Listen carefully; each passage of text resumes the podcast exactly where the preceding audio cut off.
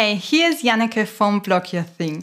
Ich helfe dir dabei, einen Blog aufzubauen und strategisch zu bloggen, damit du online als Expertin bekannt wirst und nachhaltig Kunden gewinnst. Jeden Freitag bekommst du von mir einen kurzen Input und eine konkrete Aufgabe, die du in kurzer Zeit umsetzen kannst. Und heute schauen wir uns eine Behauptung an, die ich ganz, ganz oft von Bloggern höre. Und zwar, niemand liest lange Blogartikel.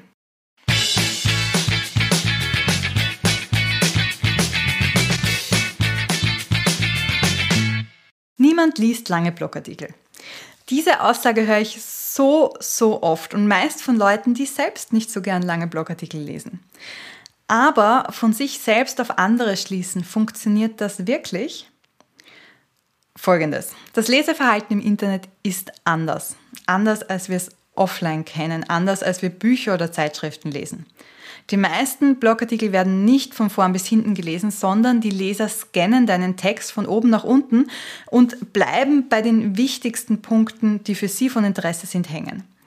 Du könntest jetzt für jeden der Punkte, die du in einem Blogartikel aufgreifst, einen eigenen Blogpost schreiben, aber das würde ich dir nicht empfehlen.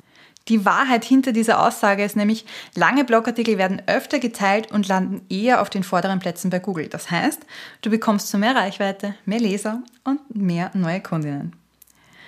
Jetzt ist die Frage, wie lange ist denn der perfekte Blogartikel? Und leider, leider, leider kann ich nicht sagen, so und so viele Wörter, sondern das hängt tatsächlich vom Thema ab. Aber ein guter Richtwert ist, dass du mindestens 300 Wörter schreiben solltest. Das ist das absolute Minimum. Ich empfehle meinen Kundinnen eine Mindestlänge von 1000 Wörtern, das sind circa zweieinhalb bis drei A4 Seiten und du musst keine Angst haben, wenn du denkst, oh Gott, wie soll ich das zusammenbringen, denn wenn du hilfreiche Informationen und Hintergrundwissen und auch Anekdoten aus deinem Leben, Stichwort Storytelling einbaust, dann hast du diese Wortzahl schneller zusammen, als du denkst. Es ist ja kein Schulaufsatz oder keine Schularbeit, wo du ein Thema bekommst und keine Ahnung hast, was du schreiben sollst, sondern du bist ja Expertin in dem Gebiet und äh, ich bin mir ganz sicher, dass es dir eher schwer fallen wird, dich zurückzuhalten. Vielleicht fragst du dich, warum ich lieber einen langen Blogartikel empfehle als mehrere kürzere. Und äh, das mache ich nicht mm, ja, einfach so aus dem Blauen heraus, sondern ich habe mich ein bisschen mit Studien dazu beschäftigt. Eine Studie von OKDork und Bassumo zeigt, also in der Studie haben sie 100 Millionen Blogartikel analysiert, die zeigt, dass lange Artikel deutlich öfter geteilt werden als kurze.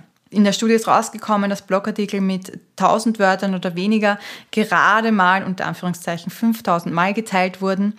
Ähm, also etwas weniger als 5000 Mal immer noch eine super Zahl. Aber äh, wenn die Artikel 3000 oder mehr Wörter hatten, wurden sie über 8000 Mal geteilt. Das heißt, hier schon ein, ein netter Unterschied. Und äh, auch wenn wir das jetzt vielleicht in einen kleineren Rahmen für all unsere Blogartikel, die nicht viral gehen, äh, runterrechnen, runterskalieren, zeigt das schon, dass lange Blogartikel einfach öfter geteilt werden. Und auch beim Google-Ranking haben lange Blogartikel einen Vorteil. SERP-IQ hat eine Studie herausgegeben, wo sie herausgefunden haben, dass alle Suchergebnisse auf der ersten Seite ihres Tests äh, mehr als 2000 Wörter hatten. Also wirklich, ähm, die, die ersten Plätze sind von langen Blogartikeln belegt in der Regel.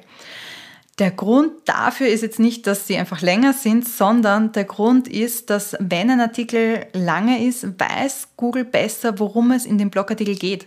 Das heißt, sie tun sich einfach leichter zu bewerten, ob das der Artikel relevant ist für den Leser oder nicht.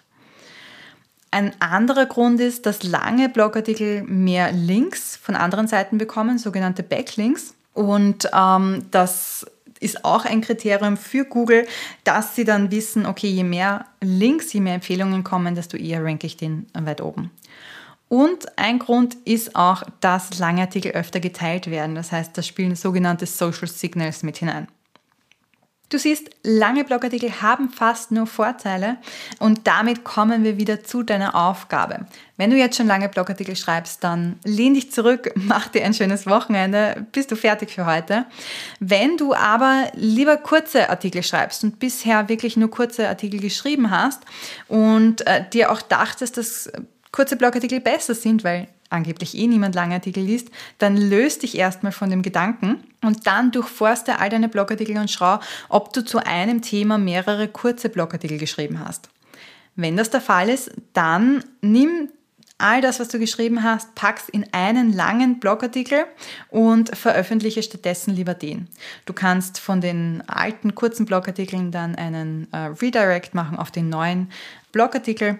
Und äh, wenn du nicht sofort schaffst, den Blogartikel zu schreiben, trag den zumindest mal in deinen Redaktionsplan ein. Das ist der erste Schritt, damit du weißt, okay, ich mache das. Und damit, mit dieser Aufgabe, sind wir für heute auch schon wieder fertig.